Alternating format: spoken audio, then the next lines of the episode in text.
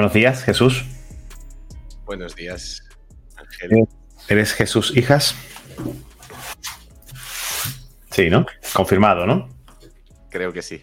Creo que sí, bueno, te has chantado un poquito. Un poco.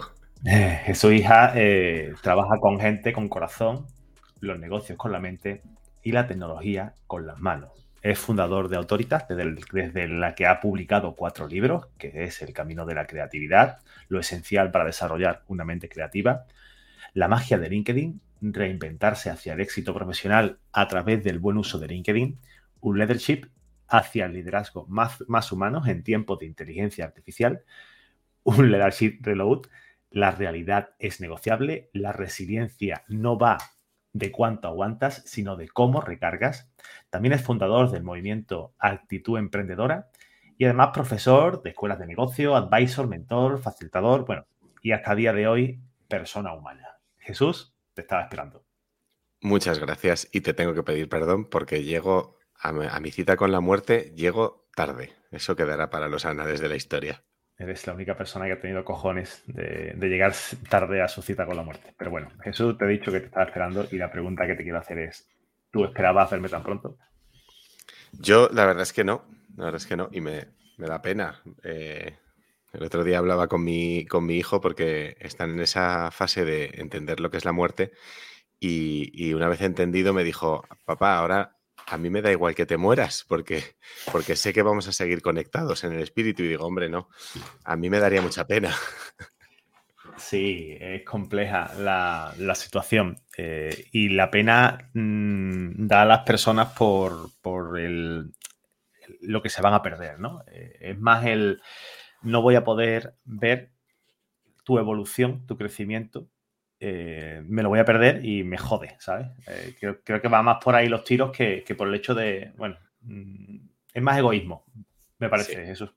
Totalmente, totalmente. Eso fue lo que le dije. Digo, joder, me voy a perder un montón de cosas tuyas y, y tú, hombre, vas a estar conectado conmigo, pero, pero también no voy a poder jugar al fútbol contigo.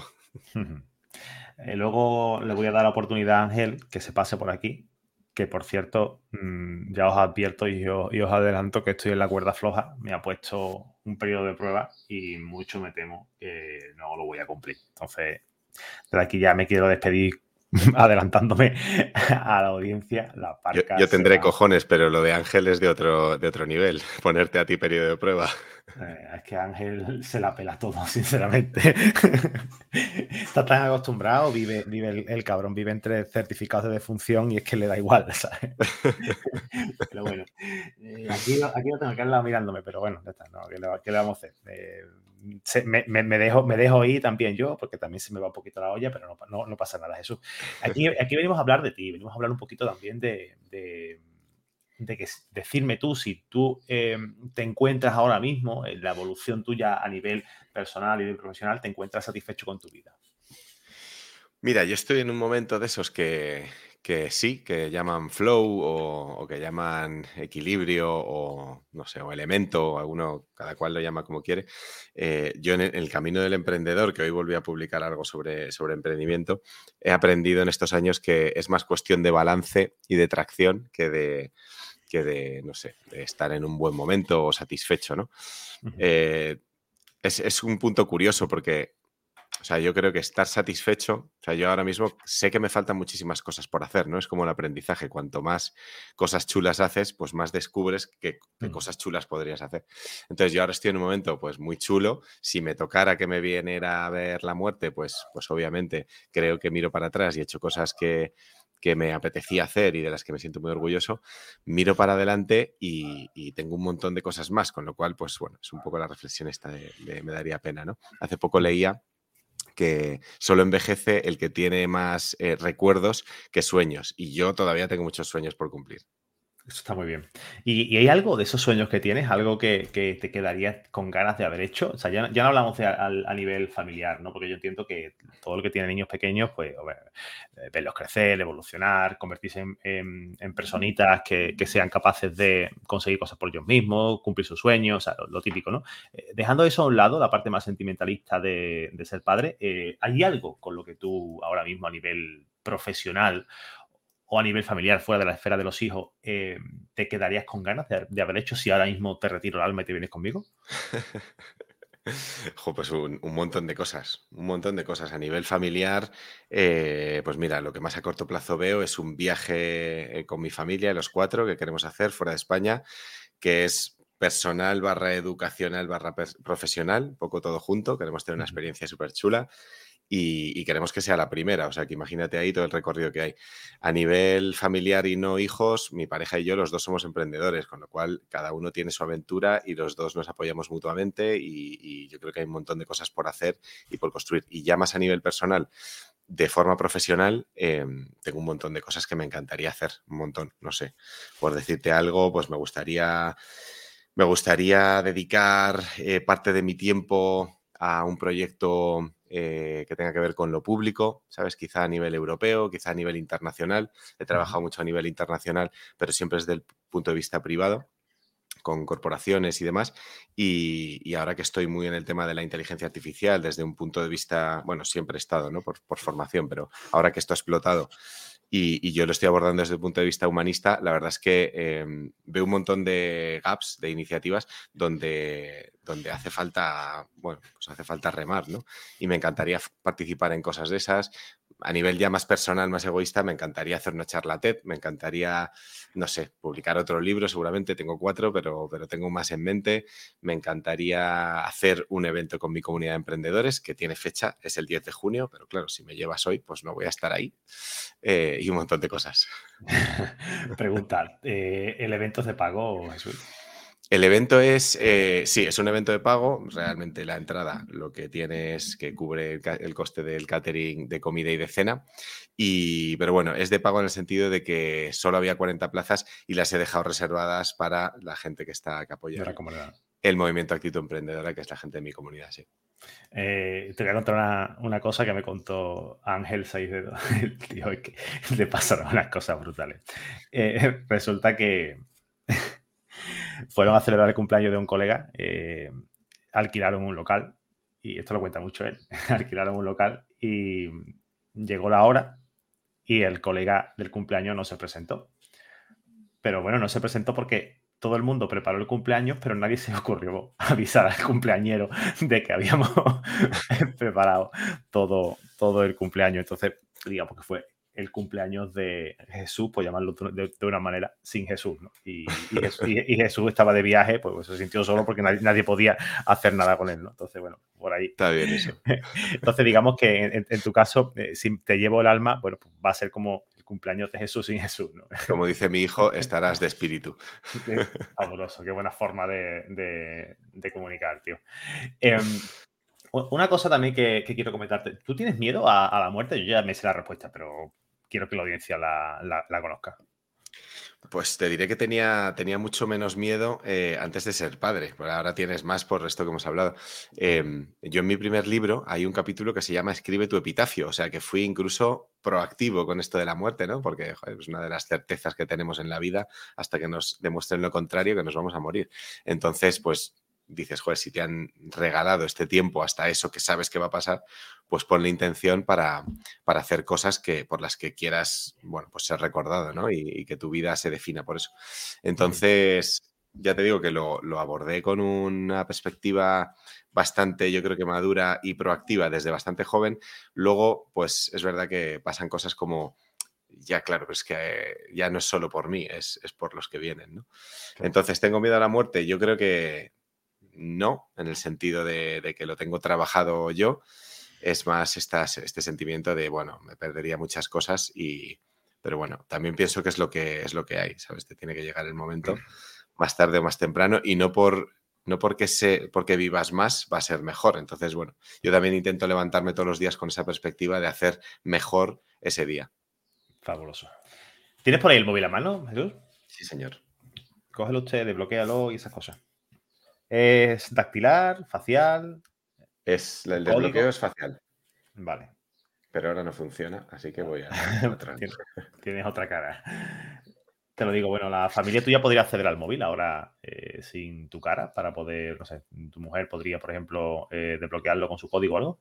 Sí, con el patrón de desbloqueo que se saben todos. Me, entran en el, en el navegador y dime la última pestaña que tienes abierta. Uh, esto es No mientas, ¿eh? No mientas, no mientas. La, pestaña, vale, no la última búsqueda, ¿no? No, la última pestaña. No, hace falta, no hace falta que la enseñes, con que me diga. No, no, estoy en ello, Chrome, es que siempre accedo desde. Pues mira, es el reporte de ventas de Amazon. Vale, bien, muy bien, interesante. Mirando el dinero, tío. Sí, señor. Esta noche podré comer caliente. Interesante. Muy bien, pues mira, mm, Jesús, tengo por aquí Ángel eh, metiéndome presión. Así que mm, te voy a liberar, voy a dejarte la presión de, estar aquí charlando conmigo y te voy a pasar con él. Mm, no, es que sea más buena gente que yo, pero no soy yo. Vale, yo, a ti me lo pasa muy bien. Te diría eso de cuídate o nos vemos o seguimos, pero prefiero no decírtelo. No, no, nos vemos dentro de años, muchos años, ¿vale, Jesús? Muy bien. Venga, chao. Ahora. Tira para allá. Venga, me tiene harto. Me tiene negro, Jesús, negro, sinceramente. ¿Tú sabes la que me está liando? La oficina. Pero es que el otro día entra un cliente al, despacho y, con el cachondeo se quita la máscara y, y, le quita el alma. ¿Pero qué estás haciendo? que me espantas a los clientes, que luego llega la gente y dice, no, es que esta gente en el despacho de, de las gerencias tiene a la parca y, han llegado aquí y pues, lo que hacen es buscar clientes dentro. No, hombre, no. este como director de recursos humanos no te vale, ¿eh? No, no, me está creando, me está creando un problema en el barrio y la que, y la que lía por el paseo cuando viene, cuando va subiendo por el portal. Mm, vamos, no sé si has escuchado, ¿tú has visto la serie de, de cómo conocía vuestra madre? Sí. Bueno, pues cuando Lily eh, Aldrin eh, sale con el bate de béisbol como niña mala, con la música así de fondo y, todos los niños escondidos, viene Lily, viene Lily. Pues más o menos igual. Igual. Hombre, la verdad es que impone, ¿eh? Impone. La, máscara está currada. Sí, sí, tío. Y además te los pone de corbata la primera vez que los, que, recibimos, madre mía. Yo venía en preaviso y ya te digo que aún así he llegado tarde. O sea, estaba, estaba llegando pensando, madre mía, los tengo cuadrados.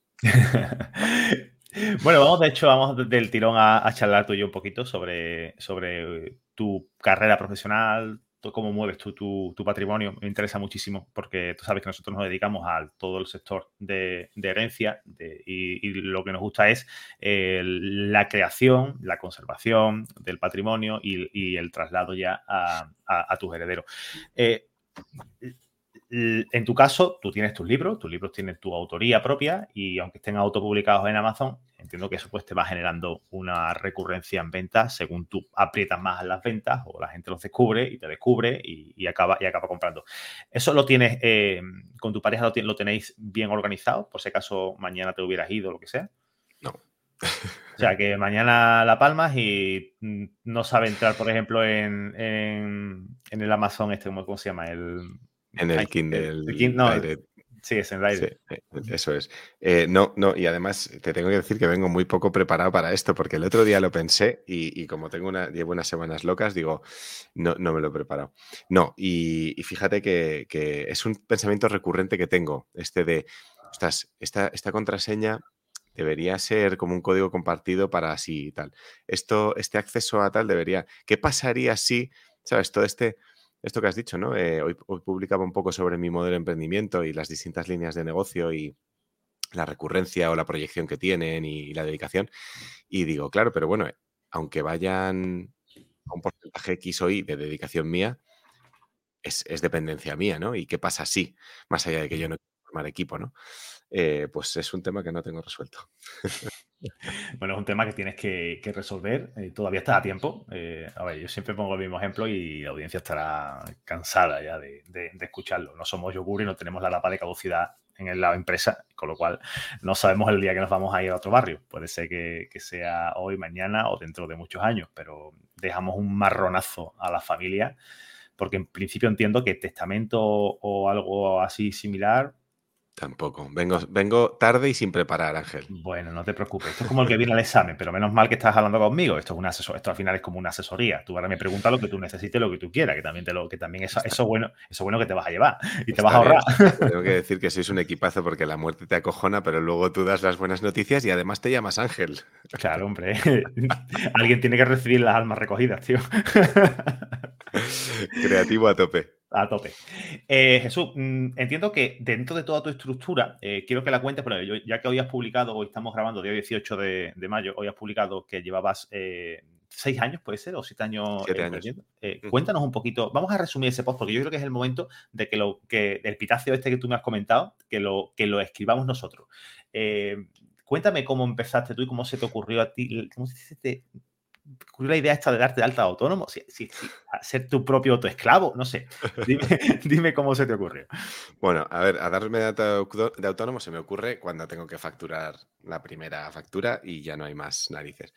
Eh, si no, no se te ocurre, ¿no? Y estás, pues, esos meses previos de, vamos a ver qué pasa y tal, pues estás un poco viendo qué pasa, con, en mi caso con el paro. Em, a emprender en sí, lo que es más allá de cuando te das de alto autónomo, se me ocurre mucho antes. De hecho, doy los primeros pasos en 2016, 2017, pero, pero previamente yo te diría, vamos, siempre me he considerado un emprendedor incluso en los 10 años previos que estuve, que estuve en una corporación multinacional, creo que tomé decisiones de emprendedor. Y a lo mejor pues lo puedes llamar intraemprendedor o lo puedes llamar, no sé, actitud emprendedora dentro de una empresa, pero son decisiones raras, decisiones de me cambio de área porque, porque sí, porque ya no aprendo, o me voy a otro país porque quiero explorar otras cosas, o no sé, cosas de estas que dices, estos son decisiones de mente inquieta, de culo inquieto, de emprendedor. Entonces yo creo que el espíritu lo tengo, las ganas de hacer cosas desde, como publicaba hoy, la libertad, la creatividad, el balance y, demás, eh, las tengo desde siempre. Yo creo que los diez primeros años de mi carrera me los pasé un poco observando y aprendiendo mucho y tal. Y luego, cuando iniciaba los diez siguientes, dije, ahora tengo que tomar decisiones. Y empecé a tomar decisiones, algunas mejores, otras de las que, no peores, pero de las que tuve que recorrer un camino más largo para aprender. Eh, porque al final soy muy cabezón y lo consigo. Y, ya te digo, yo creo que, bueno, pues que este es un poco el camino. En, el, en, ese camino, pues ya son siete años de, autónomo. He hecho muchas cosas porque, como decía hoy en el post, no me considero un emprendedor de, bueno, tradicional, de que tuviera una idea, una propuesta de valor, buscar inversión y tal, y ha resultado en una especie de, lo llamo emprendimiento creativo, pero la gente lo llama de distintas maneras, que son pues tener distintas líneas de negocio diversificadas de cosas que tienen que ver con un mismo propósito, que esa es la clave, y que, bueno, pero que sí que están diversificadas en, contenido, en forma o en tipo de cliente, y que por tanto son como más resilientes, ¿no? Están más, menos sujetas a ahora el cliente no te necesita, ahora resulta que la formación es verano y nadie se forma, ahora resulta que tal, ¿no? Entonces, eh, Eso es parte de supervivencia, entiendo, ¿no? Porque claro, cuando tú empiezas, aquí no hay ningún curso que te diga, eh, tienes que hacer A, B y C, porque tú sabes que cada uno cuando empieza, pues tiene mm, su limitación, ¿no? Eh, ¿Cuál es tu estrella polar? Entonces tú tienes tu estrella polar, esa que, siempre sigues, ese, eso que, tú dices, de este camino no me saca nadie, mm. ya sea vendiendo un libro o ya sea publicando, ya sea montando un nuevo negocio, está orientado a esa dirección. ¿Cuál es tu estrella polar, Jesús? Sí, además me gusta porque lo llamamos igual. La estrella polar eh, la menciono en, mi primer libro y de hecho es el subtítulo de mi primer libro, es Hacia un liderazgo más humano en tiempos de inteligencia artificial. Esa fue como la forma eh, más sintética que encontré de, de, ponerle palabras a mi propósito.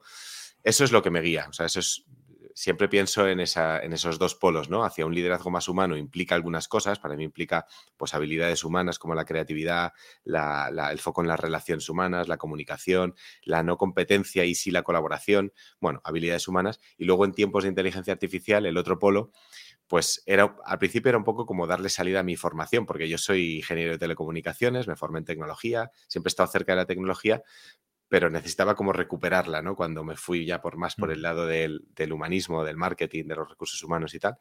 Y, bueno, y ahora pues, o sea, también era un poco la, no sé, algunos me llaman visionario, pero yo veía muy claro que la inteligencia artificial llegaría y que lo pondría todo patas arriba y que si no teníamos esa componente humana, pues íbamos a ser muy automatizables. Entonces, esa fue un poco mi manera de expresarlo. Si lo bajas un poco, eh, el modelo de emprendimiento para mí pues aterriza algunos valores que te decía antes, ¿no? Que son libertad, eso, es, eso va por encima de todo. O sea, yo valoro mucho más decidir qué hago con mi día a día que facturar 10.000 euros más o, 15.000 euros más eh, o menos. Libertad de tiempo, de espacio y de creatividad también, porque muchas veces, tanto por cuenta ajena como por cuenta propia, pero según con qué clientes, no tienes libertad creativa. Y si yo, no tengo libertad creativa, estoy muerto en vida. O sea, me voy con tu amigo y, se acabó. Entonces, eso estaba en la base. Luego, el balance con la vida personal, fundamental para mí. O sea, primer año después de ese periodo multinacional, pasé mucho, muy poco tiempo y de muy poca calidad con mis hijos y sabía que eso no era mi camino. Em, intentar dejar un legado, intentar hacer un impacto más allá de ganar dinero, pues dices, joder, pues no sé, con esa perspectiva vamos a aprovechar el tiempo que tienes y vamos a hacer cosas de impacto, ¿no? Y luego una cuarta que para mí es como también la base de todo, que es que lo que haga sume a mi autoritas, o sea, que yo no esté en un trabajo para facturar y ya está, y si quiero otro trabajo empiezo de cero, sino que todo sume a una base de autoritas que otros llaman marca personal o como lo quieran llamar, pero que me dé una base para lo siguiente y vayas construyendo. ¿Sabes? Porque si, yo creo que venimos de un mundo profesional muy acostumbrados a ir dando saltos ¿sabes? Y empiezas un poco de cero. Estás 20 años en una empresa y si te vas a otra, vale que te llevas tu experiencia y tu conocimiento, pero empiezas de cero en esa empresa. Yo eso lo veo mucho con, los comerciales. ¿no? Eh, el comercial eh, normalmente suele estar siempre en el mismo sector. O sea, si está en automoción, está en automoción y, mueve, vende piezas de coche mm, siempre, ¿vale? O lo que sea. mira, por ejemplo, tengo tenía, cuando tenía la asesoría, que ya, ya la vendí en 2018, tenía un cliente que se dedicaba a la venta, y este ejemplo es muy parecido a lo que tú me estás comentando, a la venta en, restauración. Y empezó vendiendo eh, productos de desinfección para restaurantes, entró en otra empresa en la que les ofrecía a los restaurantes desradización y todo este tema. Entró con otra empresa en la que ya empezaba a vender café a todos los restaurantes, a todos los bares. Y cuando ya se acabó su carrera profesional, dijo, ahora es el momento de dar el salto. Y el tío montó una empresa de patatas y lo que hacía es que las, las, las compraba frescas, las cortaba, las envasaba y la vendía. ¿Qué pasa? Al final estás, todo, estás creciendo en una misma vertical. Estás utilizando tu conocimiento eh, y tus contactos dentro del sector eh, para luego poder lanzarte con un propio producto. Ese es un proyecto. no, su intención no era montar esta empresa eh, inicialmente, sino que, bueno, pues tú estás dentro, dentro de una estructura y tú todo lo que haga sumar a ese conocimiento específico dentro de esta misma vertical, te va a ayudar a, a, autoridades como tú, como tú bien has comentado. ¿no? Al final es todo lo que vayas haciendo eh, que te vaya a sumar, aprender algo de nuevo que no vas a, sumar a tu, a, tu conocimiento específico, que no te va a servir para nada. Como hay gente, mucha gente, ¿no? Monto un nicho eh, de Amazon de botellas de agua. Hago dropshipping de no sé qué, sí vamos a intentar que todo lo que hagamos, porque al final es que eso multiplica, eso no suma. el, negocio del dropshipping suma eh, el uno más uno, pero es que si tú montas algo relacionado con esa misma vertical que estás trabajando, es que multiplica. Y eso, y eso es lo interesante de esto que, hemos estado hablando. Hemos hablado mucho eh, de, Yo entiendo que, en tu casa, claro, tu mujer también es, es, autónoma, tu mujer empresaria. Eh, el apoyo a la pareja y el, y, el haber dejado anteriormente el, trabajo en consultora con, más estrés, con menos dedicación familiar, y esa parte es muy importante para ti. ¿Cómo ves tú el apoyo de, tu familia? Vosotros habláis en casa de dinero, de, trabajo y eso a diario, ¿no? Continuamente, continuamente, hasta el punto que, que es un problema el otro extremo, no la falta de comunicación, sino el, oye, hoy ¿qué te parece si enchufamos Netflix y, ya está? Y nos comunicamos a través de la pantalla, ¿sabes? Porque si nos ponemos a hablar, aunque solo sea un qué tal el día, eh, ya... Siempre pues, el trabajo. Muchísimas cenas que nos sentamos con, Netflix delante y solo el qué tal ha ido el día, ya estamos toda la cena hablando de qué tal los negocios, qué tal van esto, lo otro. Oye, que estoy cansada, que estoy cansado, venga, nos voy a acostar.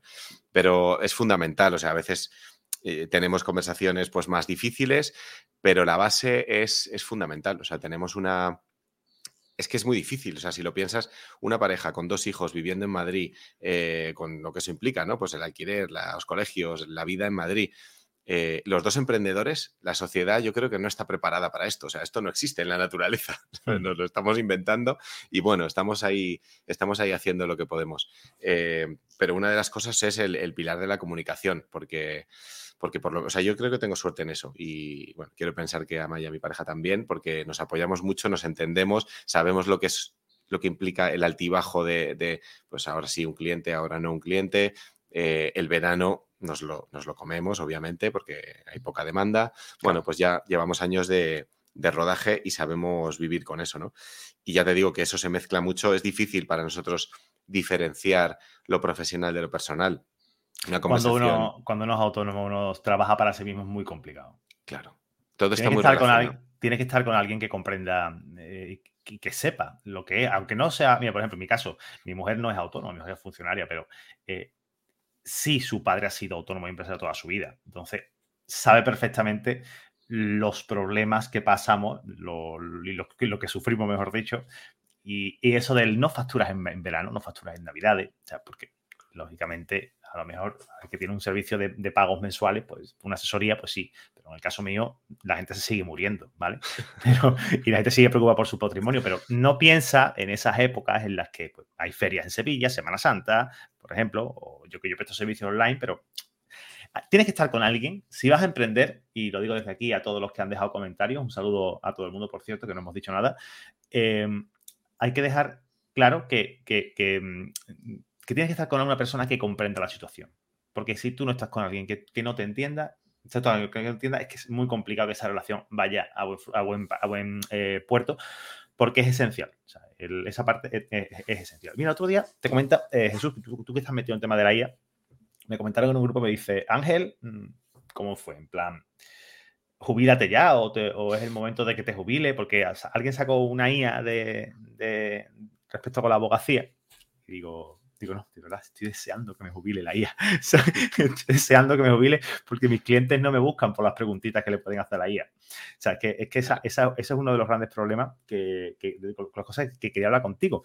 Ese miedo que hay, porque hay, aquí hay dos vertientes. Aquí están los pro IA, y, los ludistas, ¿vale? Eh, para que no vamos a engañar. Los pro IA, todo con IA, me encanta, yo la utilizo para resumirme los correos electrónicos que me envían los tochacos, para revisar lo que yo estoy diciendo, un montón de cosas. Eh, pero hay gente que está totalmente en contra. Mm, ¿Cómo defendemos a la inteligencia artificial, Jesús, después del conocimiento que tú tienes, el bagaje y sobre todo con ese lado humanista que tú defiendes? A ver, yo, yo en realidad creo que esas dos vertientes son irrelevantes, fíjate lo que te digo. O sea, ¿Mm? son, son, muy relevantes después de lo que te voy a decir, pero de partida son irrelevantes porque yo creo que hay un hecho que es que la, revolución de la inteligencia artificial ha llegado, ha llegado para quedarse y no va a pasar. O sea, no es una de estas de, de bueno, se pone de moda, pero pasa. No, ha llegado va a tocar todos los sectores, los va a revolucionar. Y entonces es una elección tuya el si te quedas en un grado inconsciencia inconsciente y, y te tapas los ojos, te da miedo, o lo abrazas e intentas poner habilidades humanas como la creatividad encima de eso, ¿no? Pero vamos, yo creo que ahí no hay mucha elección. O sea, si te quedas en lo primero, te va, te va a arrasar. Y además es una cuestión de, meses, ¿eh? no es una cuestión de años o de lustros como en otras revoluciones. O sea, la gente a final de año, cuando tenga Microsoft Copilot en sus herramientas del día a día y la IA le haga las presentaciones, le haga los análisis de, del Excel, le resuma las notas de las reuniones de Teams, se va a hacer la pregunta esta de, bueno, y ahora que la IA hace el 80% de mi trabajo, ¿yo qué hago? ¿Sabes? Entonces yo lo que llevo diciendo años es, hazte esa pregunta antes de que sea demasiado tarde, ¿vale? Porque, porque esos, esos años, pues es un tiempo que llevan otros educándose en cómo utilizar la inteligencia artificial. Dicho eso, te decía que es irrelevante, pero es muy relevante, porque las personas que ya tengan ese mindset de creatividad y, enfoque humanista sobre la inteligencia artificial, pues creo que deberían participar en conversaciones muy relevantes, como antes te daba una pincelada de ello, em, en las que faltan perspectivas. ahora mismo está la...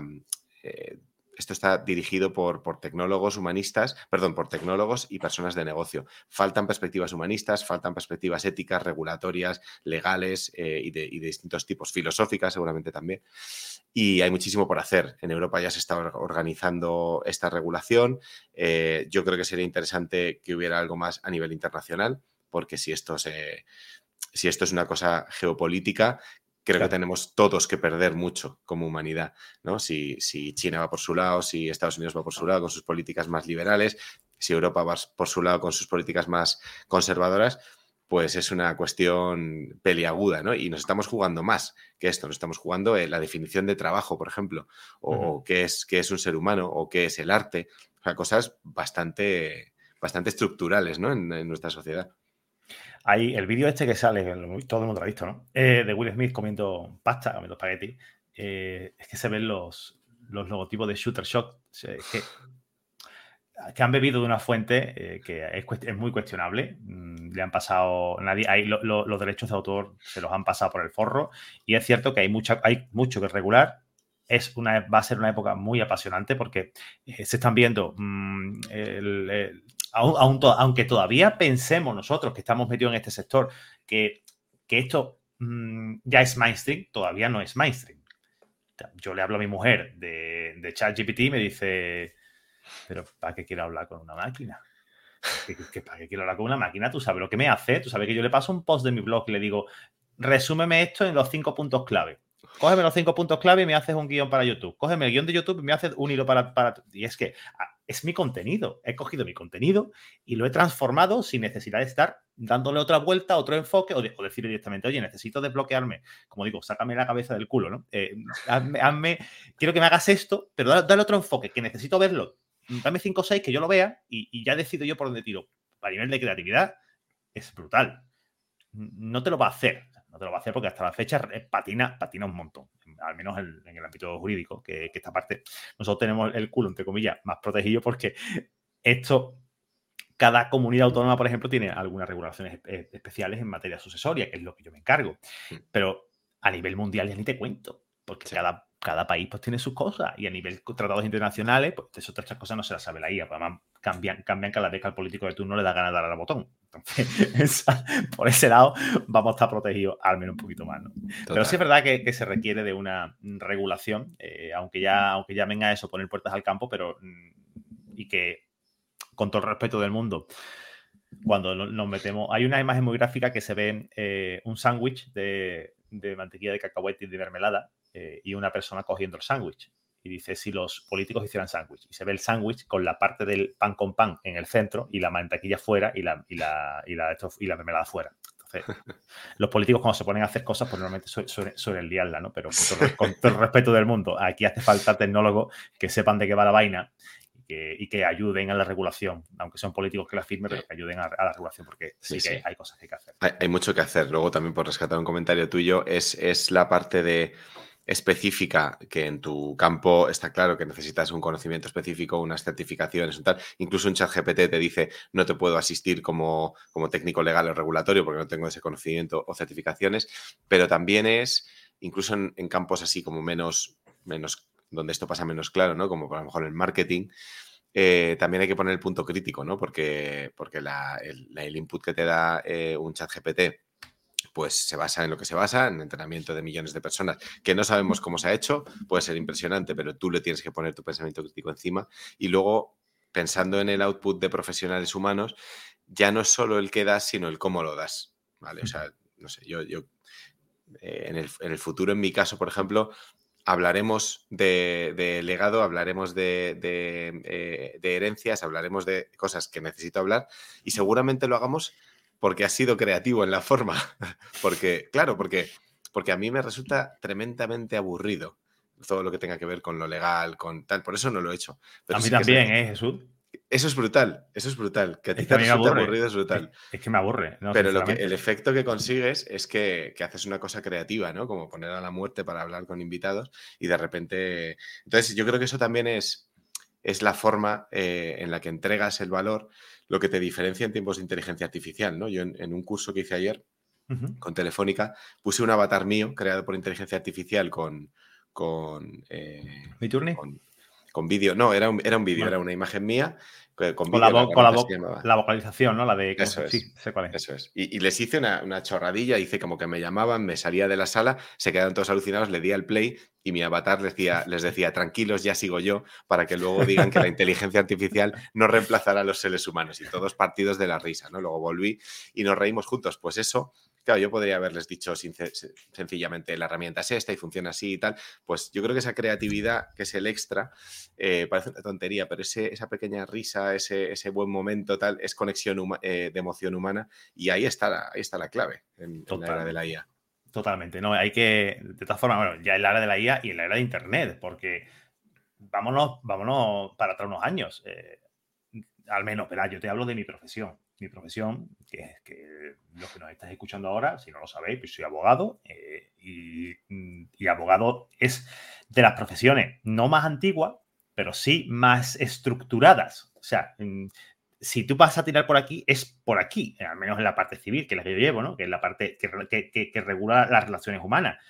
Si yo voy a un juicio, por ponerte un caso, y eso no, no va a aburrir a nadie, si yo voy a un juicio y en ese momento, en el momento concreto, yo no, yo no hago una exposición eh, o, yo, por ejemplo, no, me quejo de algo, ¿vale?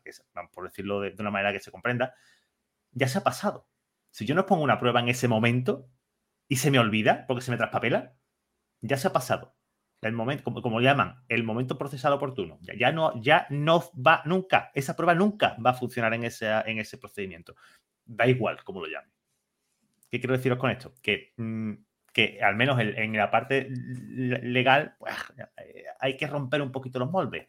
En la parte de los juicios, lógicamente, tienes que actuar como tienes que actuar porque lo manda el derecho procesal y funciona así. Pero en la parte de la comercialización, de la entrega del valor, de verte y de mm, eh, cualquier profesional que se precie, mm, tiene que hacer las cosas de otra manera. Y si lo hacemos dentro del sector legal, lo podemos hacer en cualquier sector. No me digáis que en la venta de aparatos quirúrgicos no funciona. Sí funciona, ¿vale? Sí funciona. Seguro, seguro que hay una manera de hacerlo. Lógicamente no vayas a copiar a, otro profesional que lo hace de otra, con otra área, pues porque mm, Luis Monge Malo, eh, no sé si lo conoce, creo que sí, ¿no? Luis Monge. quién es. Ponía, eh, no sé qué, el, el ingeniero Camalafenta o algo así, ¿no? Y decía, él, le dicen, por favor, no copiéis el nombre los que, los que sois abogados, que ponéis abogado que ama las leyes, porque es que no tiene mucho sentido, porque si eres abogado, verán, entiende que tienes que amar las leyes, ¿no? Pero, pero bueno, iba, iba por, esa, por esa línea, la forma de, romper un poquito el, molde y de hacer cosas de manera, de manera diferente. Total. Sí, sí, 100%. Oye, Ángel, te tengo que decir que, bueno, con la muerte llego tarde y contigo me tengo que ir pronto. O sea, es, un desastre, pero bueno, a la no tengo otra cosa. pues si me tienes que disparar una última tú o tu, o tu equipo. No te preocupes, la última, la, última ya pasamos a la parte del patrimonio que ya hemos hablado, que, bueno, en principio, pues, según me comentas, no tienes nada planificado, no tienes nada, nada programado. Eh, aquí hay mm, varias cosas que tienes que tener en cuenta. Lo primero es que tenemos un patrimonio digital tú tienes un patrimonio digital, tienes unos derechos digitales que tu familia tiene derechos sobre ellos en el caso en el que tú, en el que tú faltes, no, ya no sea hoy, dentro de, de X años, pero todas tu autoría son tuyas. Si tienes acceso, si tienes inversiones en Bitcoin, lo que sea, también, son, también es un patrimonio que es de tu familia y que, es, y que al final, si tú no lo transmites o, tú, o tú, ellos no lo saben, Hacienda al final sí que lo va a saber porque se va a quedar con ellos, eh, el Estado. No, eso, nadie va a venir a decirte, eh, Jesús, eh, Jesús tenía esto. No, eso no pasa. es el propio, el propio heredero que tiene que decir. Qué majos son. Qué sí, pero luego sí que saben recogerlo, los hijos de puta. Eso sí que, sí que saben hacerlo bien. ¿Cómo los cuidan? Desde luego. Y, luego, bueno, pues simplemente deciros que tenéis a vuestra disposición, nosotros tenemos de nuestro, despacho el legado digital, legado con doble G, legado.digital, es una aplicación para guardar todo el patrimonio digital que tú tienes, al menos la información, y ahí indicas la persona a la que tú le quieres dar acceso a esa información en el momento en el que te pase algo. Ya no es morirte, pero te puedes quedar medio tonto y, que entonces tenga que, la, familia pues tenga que, recurrir a nosotros para, esto. Nos encargamos de todo el trámite de la transmisión patrimonial.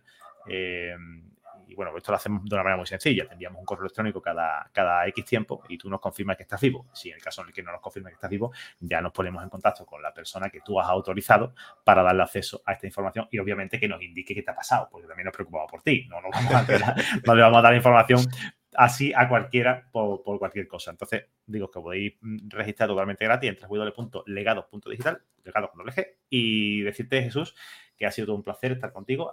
aunque se me ha hecho muy corto, me hubiera gustado hablar más, eh, pero bueno, eh, la vida nos da esta, Pero bueno, como, como vamos a estar ahí cerca, seguramente en, legado digital, ya me dirás si esos mails de comprobación de si estoy vivo los manda el ángel o los manda la muerte. No, no. la muerte se presenta. El, placer también ha sido mío, Ángel. Yo sí que tenía una pregunta para ti muy rápida, si me puedes decir sí o no, eh, porque viendo tu, apellido, también creo que eres un visionario, porque lo de, lo de seis dedos, Midjourney lo lleva bastante bien. el apellido, también tengo que decir, el apellido es real, es el apellido de DNI, ¿vale? Mucha gente me lo dice. Y lo de, y lo de Midjourney ya nos están jodiendo, ya nos están poniendo cinco. Así que mis esperanzas de dominar el mundo no, no, van a ser fructíferas. Muy bien, pues un placer. Me lo pasé muy bien, Ángel. Muchas gracias. Chao. Chao.